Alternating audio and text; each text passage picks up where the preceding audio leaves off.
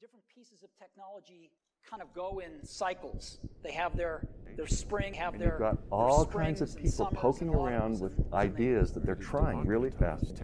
There's themselves. Yeah, because what happens when too much of that innovation and, uh, if the market tells us we're making the, wrong new ideas are getting generated and implemented over and over and over. Bonjour à tous et à toutes et bienvenue dans notre deuxième épisode de Still Moving, le podcast du style créé par des étudiants pour des étudiants qui parlent innovation, entrepreneuriat et sciences. Ici Diane Dodefeuille, je serai votre hôte pour aujourd'hui. Et nous sommes accompagnés de Madame Ursula Hurstere, vice-présidente de l'innovation à l'EPFL. Bonjour Ursula, merci d'avoir accepté notre invitation. Bonjour à tous, merci pour l'invitation, c'est un grand plaisir. Ursula, vous êtes diplômée d'un master de l'école polytechnique fédérale de Zurich et vous avez continué vos études par un doctorat en physique à l'EPFL. Après 20 ans à travailler dans la Silicon Valley et en Asie, dans différents domaines comme les sciences de la vie et surtout les technologies de l'information, vous venez d'être nommée vice-présidente en mars 2021. Pour commencer, Ursula, quel est le rôle de la vice-présidence de l'innovation à l'EPFL En quoi consiste-t-elle, son impact sur le campus et par rapport aux étudiants? Quelles sont vos actions? Alors, le mandat de l'EPFL, c'est l'éducation, recherche et l'innovation. Et le but de l'innovation, c'est de transférer toute la recherche et la technologie et science pour avoir un impact positif pour la société. Alors nous, on est entre l'interface entre la recherche et euh, des produits et des services euh, qui viennent de la recherche pour la société. Pour ça, on a plusieurs moyennes. Une, c'est les relations avec les grandes entreprises. Alors, il y a les grandes entreprises. Pour ça, on a l'Innovation Park à l'EPFL. Il y a les entreprises qui sont sur le site EPFL Park. Il y en a des autres qui viennent juste pour des collaborations. Après, on a aussi des relations, bien sûr, avec le canton et avec euh, l'État, parce que le gouvernement doit aussi euh, se réinventer et utiliser l'innovation. Et le deuxième pilier, bien sûr, c'est les startups et les entrepreneurs. Alors, notre grand partie du travail, c'est de faire du spin-out des startups de l'EPFL. Ça veut dire quand il y a un chercheur qui veut venir entrepreneur, on accompagne dans ce trajet. Et quand il y a la recherche qu'on développe pour un produit pour créer une startup. Um, et pour ça, on a le programme Startup Launchpad qui est là depuis le début. Alors, les gens souvent viennent deux ans avant qu'il y ait vraiment le startup pour toute cette préphase jusqu'à la création de startup. Mais bien sûr, on peut venir à n'importe quelle phase dans le programme parce que c'est adapté vraiment aux besoins de la rechercheur qui veut créer une startup. Et une autre partie, bien sûr, c'est le talent development parce que les jeunes euh, qui quittent les PFL, ils ont des superbes expertises dans la science et la technique. Mais de plus en plus, l'entrepreneuriat, l'entrepreneurial mindset, c'est la base de travail dans les entreprises et aussi dans le gouvernement ou dans les NGOs. Alors, on essaie de faire de plus en plus de programmes pour donner les étudiants une chance de faire une expérience d'entrepreneuriat sans nécessairement faire une start-up, mais plus de skills, de soft skills pour leur futur travail après. Et le troisième pilier, c'est un peu le projet spécial d'innovation. Les projets de recherche vont directement dans le labo de recherche, mais les projets d'innovation, ce sont là où il y a un client à l'extérieur euh, qui vient avec un problème. Et du coup, par rapport euh, bah, de même à ce qu'on a dit euh, tout à l'heure, vous avez travaillé dans des boîtes et donc vous arrivez en tant que vice-présidente ici. Alors déjà, pourquoi le PFL en particulier C'est-à-dire pourquoi la vice-présidence de l'innovation est installée Pourquoi l'Innovation Park est sur le campus Qu'est-ce que ça peut apporter? Alors, l'Innovation Park, l'EPFL, il est vraiment sur le campus et ça, c'est un très, très grand avantage. L'industrie ils adorent, ou ils aimeraient vraiment être sur le campus parce que ça facilite la collaboration avec euh, l'EPFL. Parce que l'industrie, il vient pour la collaboration de l'EPFL. Et euh, le fait qu'on peut aller à pied, le fait qu'il y ait une interaction, ça fait une très, très grande différence. Ça, c'est vraiment, on a fait des, ça, c'est une remarque qu'on a tout le temps, que la proximité d'être sur campus, c'est vraiment un bon avantage. Surtout De- pour les étudiants, du coup, oui aussi. Enfin, nous, ça nous permet d'aller plus vite aussi euh, pour vous contacter. Et après, on a aussi dans l'Innovation Park comme 150 startups. Et ça sont principalement des startups qui font du spin-out de l'EPFL. Alors, quand on, start, quand on spin-out un nouveau euh, startup et crée l'EPFL, euh, ils ont bien sûr besoin de leur espace, de leur bureau. Alors là, dans l'Innovation Park, on, a, on les encadre euh, dans leur early stage, au début. Après 4-5 ans, ces startups, ils doivent mm, partir parce qu'ils grandissent et laisser la place pour les nouveaux startups qui arrivent. Les grandes entreprises, ils peuvent rester sur les conditions, il y a une collaboration avec les PFL. Ok. Les c'est vraiment le but d'Innovation Park, c'est collaboration avec les PFL. Parce que nous, on aimerait vraiment sortir toute la recherche hein, euh, pour le bien de la société. Et pour ça, on a cette interface où les chercheurs, l'industrie, le gouvernement et les startups, ils se trouvent. Alors, c'est une vraie innovation community.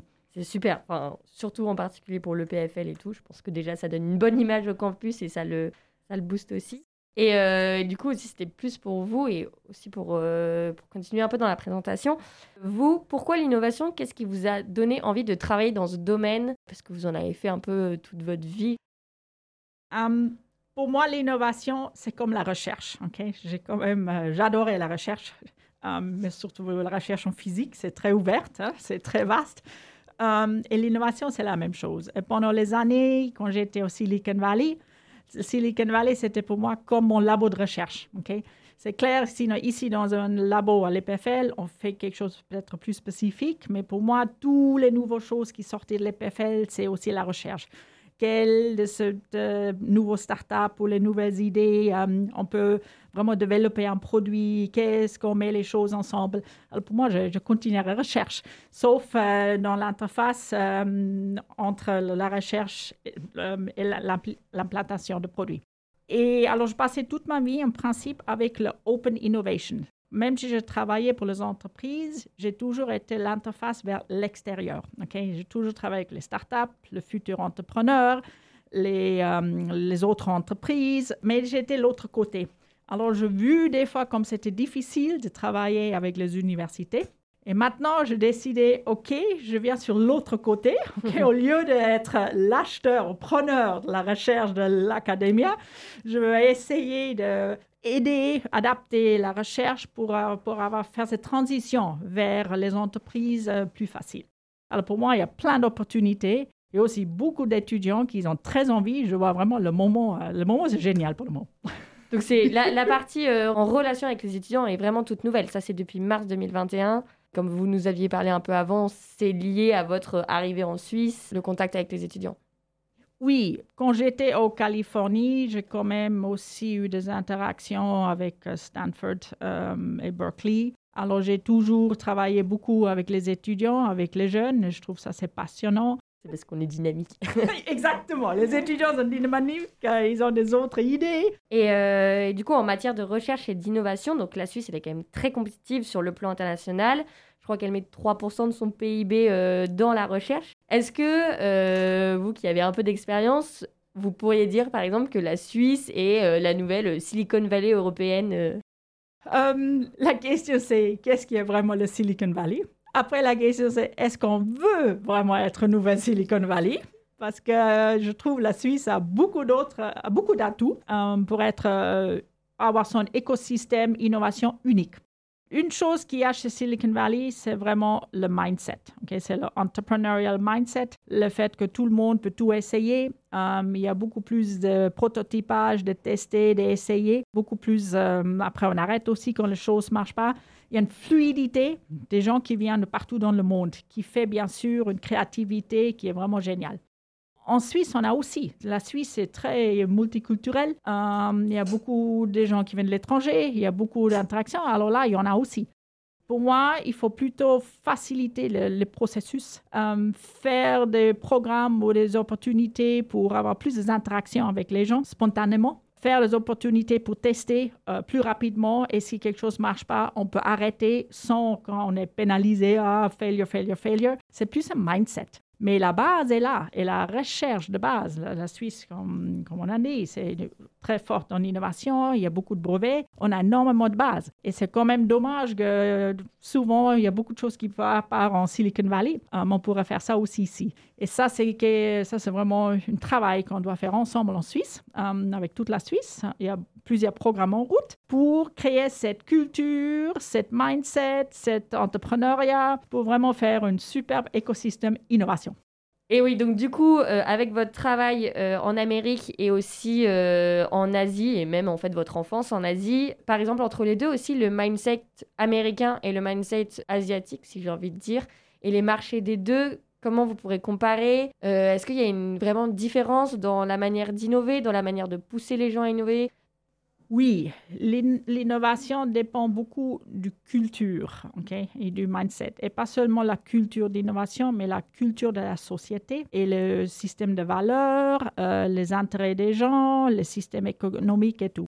Parce que si on prend un Innovation Challenge et on le met le même challenge, le même format dans les différents endroits du monde, on aura des résultats très, très, très différents. Et ça, c'est une réflexion de, l'éducation. Bien sûr, j'ai oublié avant l'éducation, l'éducation, le culturel et tout. Et ça, c'est très intéressant. C'est pour ça qu'on devrait vraiment faire des, teams très diverses avec une différentes cultures, différents aspects, parce que ça, ça aide euh, la créativité.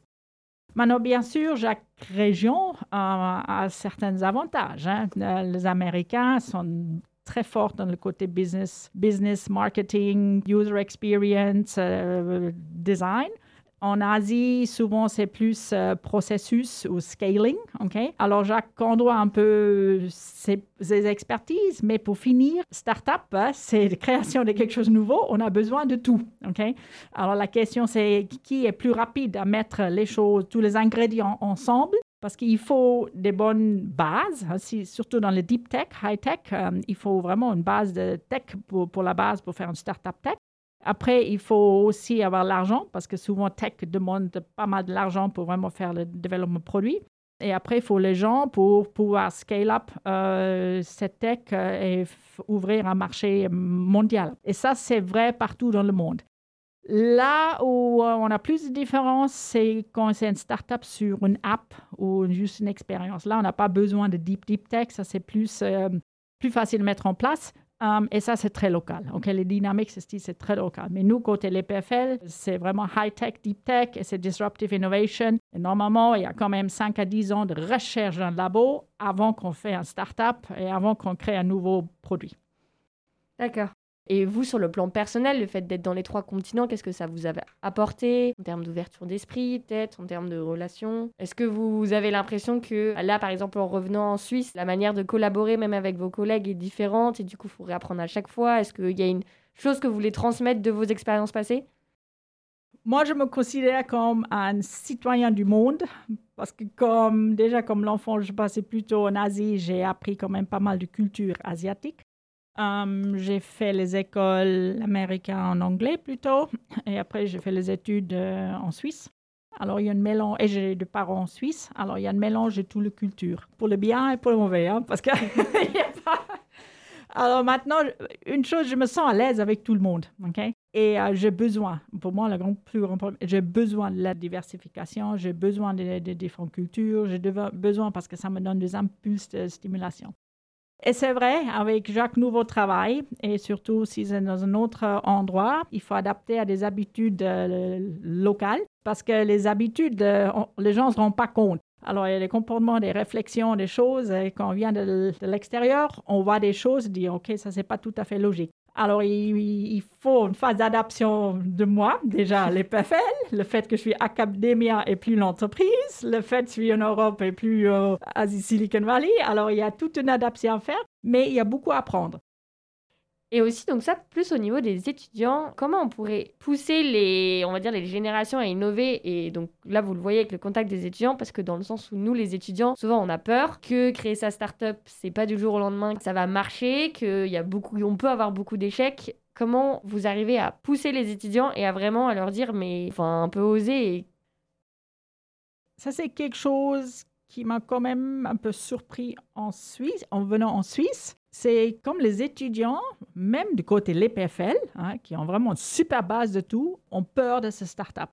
Pour ça, pour moi, la première chose, c'est d'enlever cette peur qui n'est pas justifiée et faire des petits pas. ok? Une fois qu'on a plus ou moins vu que les startups, ce n'est pas la fin du monde, hein, surtout pas au début. Au début, hein, il y a beaucoup de façons à, jouer, à tester, à expérimenter sans conséquence. ok? Alors nous, de côté vice-président d'innovation, On est en train de mettre en place de plus en plus d'opportunités pour les étudiants de faire une expérience d'entrepreneurship okay, par des différents programmes sans être obligés d'avoir cette idée géniale pour faire cette future start-up. Parce que je crois que c'est plutôt ça. On a le sentiment, on doit avoir cette idée géniale pour faire les mm. startups. On peut commencer et évoluer là-dedans. Et surtout, c'est pendant les études, si on fait un peu des, expériences euh, entrepreneuriales, après ces expériences, on prend pendant toute leur vie. Alors même si on part travailler dans une entreprise après ou dans un, gouvernement, cette mindset est là et peut-être plus tard, on peut faire une startup. Et entrepreneurship, c'est pas startup, ok? Entrepreneurship, pour moi, c'est un peu le nouveau MBA. Okay? Le MBA, c'est fait pour l'exécution. Maintenant, comme il y a tous ces changements dans le monde, euh, il y a toute la nouvelle technologie, les sciences qui sont en train de sortir, il faut être beaucoup plus agile. Alors, l'entrepreneurial way of working and mindset, ça va être un peu la base de tout. Et dans les entreprises, on fait beaucoup de formations pour euh, changer un peu le way of working des employés vers l'entrepreneuriat. Pour ça, ça, pour moi, ça fait partie de formation de l'EPFL, qu'on a aussi cette base de formation pour après être prêt. Et avec cette expérience, euh, j'espère, les étudiants perdent leur peur et on ose plus et euh, on est fier de faire des failures. Ça ne veut pas dire tout est justifié de faire des failures. Hein. On fait des failures pour apprendre. En principe, on passe à un learner's mindset pour apprendre. Oui, donc en fait, il faut vraiment ne pas avoir peur de l'idée géniale, parce qu'en fait, peut-être que ce sera plus tard, dans 20 ans, qu'on aura l'idée géniale.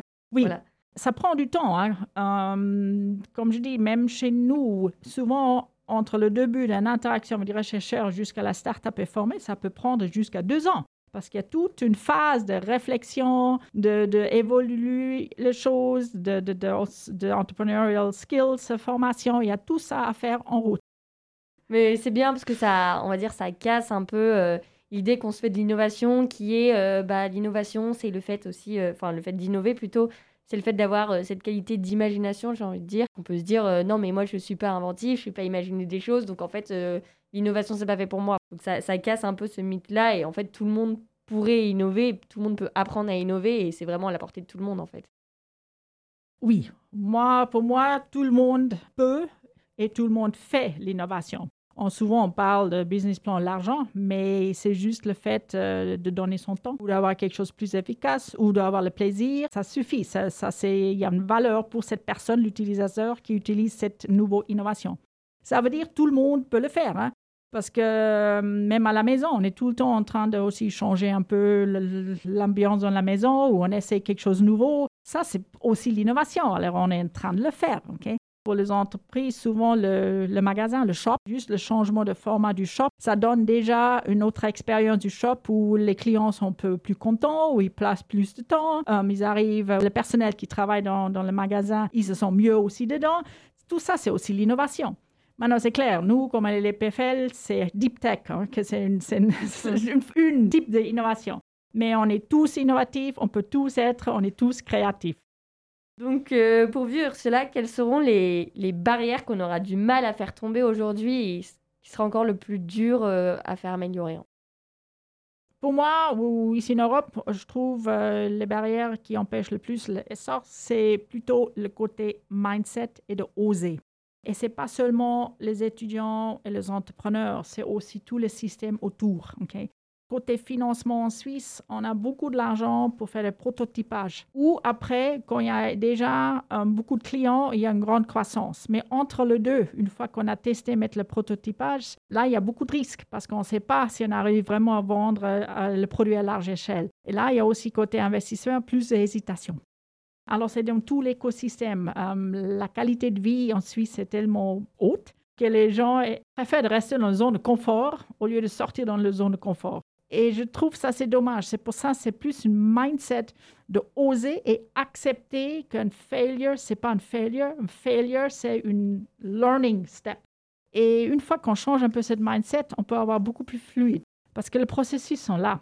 La grande différence entre entrepreneurial mindset et um, industrial mindset, c'est c'est pas le processus, c'est comment on utilise les différents outils dans l'entrepreneurial tools, OK? Mm. Et pas, il n'y a pas une séquence. C'est, il faut savoir comment, quand et comment utiliser les choses.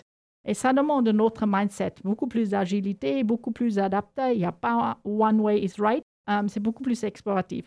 Et c'est ça qui me manque. C'est pour ça que je trouve que c'est hyper important de travailler avec euh, les étudiants depuis le début pour que ça vienne une habitude, ce type de mindset, de pouvoir oser, de pouvoir tester. Ouais, mais en plus, c'est vrai que c'est si nous, on s'accrochait que à nos études, c'est dans le cadre de nos études quelque chose qu'on ne nous pousse pas du tout parce qu'on a juste nos cours, nos examens. Le PFL, si on se basait juste sur nos cours, nous apprend pas un peu à oser, j'ai envie de dire. Après, c'est à nous de nous prendre en main et d'aller faire d'autres projets à côté. Et on a tous les moyens qui sont mis en place, mais c'est vrai qu'il faut qu'on le fasse par nous-mêmes quand même. Donc du coup, on va arriver vers la, un peu la fin de notre interview. Euh, Ursula, est-ce que vous avez un dernier mot pour nos étudiants? Euh, osez, soyons créatifs et surtout ont du plaisir parce que c'est la passion. Il faut avoir la passion. D'être entrepreneur et de créer une start-up, ça demande énormément d'énergie et si on n'est pas absolument passionné par ce qu'on fait, ça va être difficile. Et pour moi, la passion et le plaisir de ce qu'on fait, malgré tout, c'est le plus important. plutôt d'accord avec ça. Eh bien, écoutez, Ursula, un grand merci pour euh, d'avoir répondu à nos questions et d'avoir été présente pour cette interview. Vous aussi, auditeurs, nous vous remercions pour votre écoute. Si vous avez aimé cet épisode, n'hésitez plus, abonnez-vous sur votre plateforme favorite et si elle le permet, ajoutez vos petites étoiles. Vous pouvez aussi nous suivre sur notre compte Instagram style-du-bas EPFL. Je vous invite à aller voir tout ce qui se passe au niveau de l'innovation sur le site de l'EPFL et sur le site de la vice-présidence de l'EPFL. Et on vous retrouve bien vite pour un nouvel épisode. À bientôt sur Still Moving. Still moving.